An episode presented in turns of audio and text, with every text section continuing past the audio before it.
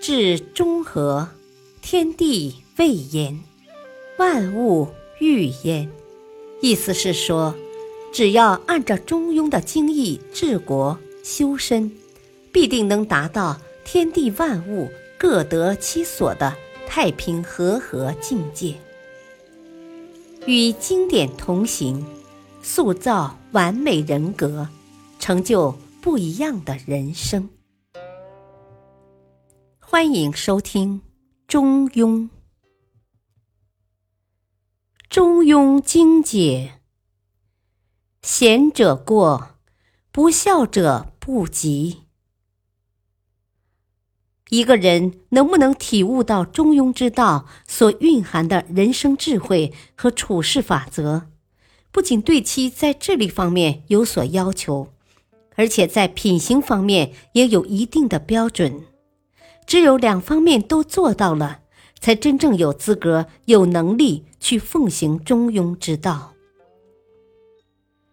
如果从智力上说，太聪明或者过于愚笨之人是不可能达到中庸之道的致敬的。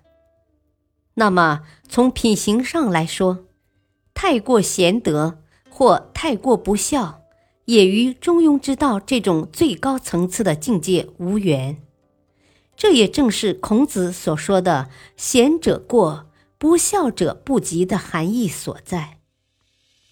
如果一个人的品性败坏，那么他永远也不可能达到中庸之道，因为中庸之道作为一种人生最高层次的智慧和境界，它不仅是一种人生哲学和处事法则，更是一种道德修养和境界提升的不二法门。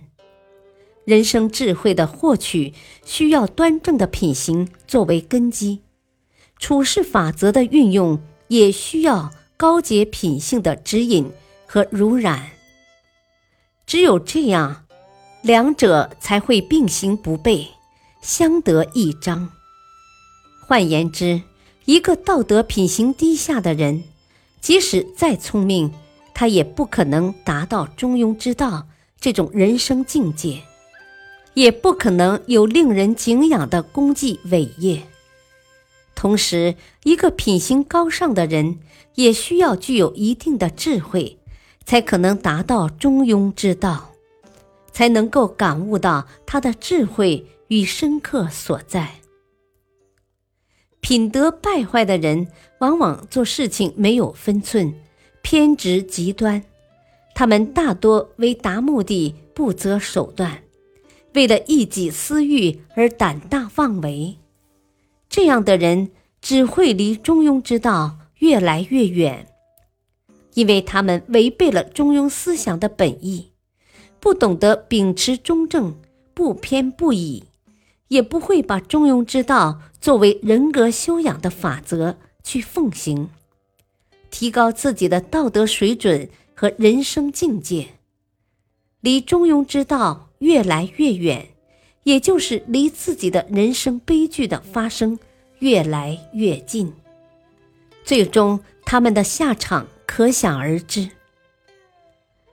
既然不孝者不能达到中庸之道的致敬，那么我们做到对待一切人和事都非常宽容，都不去计较，也就是说，做到至善。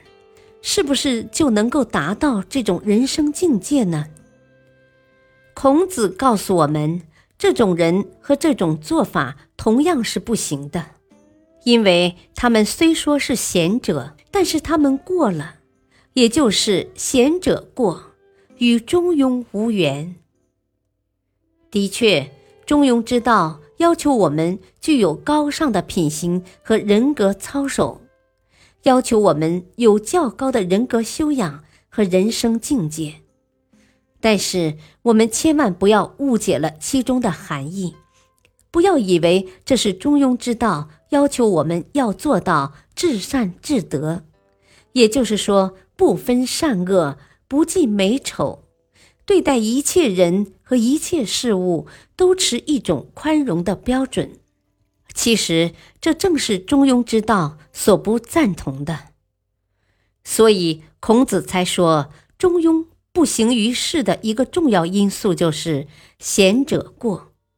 也就是说，作为一个贤德之人，你固然应该品行高尚，尽量与人为善，成人之美，不去做那些损人利己的丑恶之事。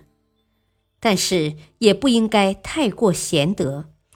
不能对待世间丑陋的事情充耳不闻、置之不理，用所谓慈悲为怀的伟大心胸，去包容那些卑鄙之人的所作所为。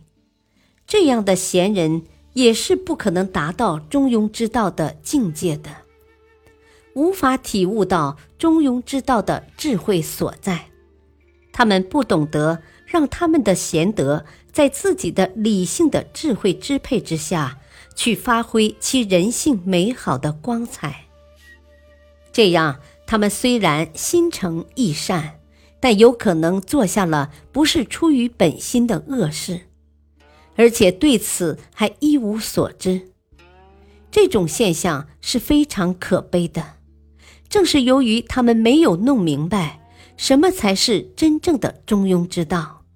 怎样做才是真正践行中庸之道，才会让自己的贤不知不觉变成了不贤？这是我们应该警惕和觉察的。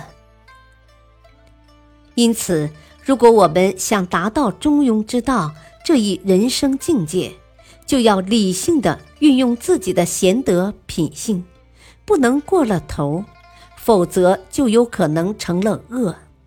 离中庸之道就越来越远了。感谢收听，下期播讲人皆饮食，先能知味。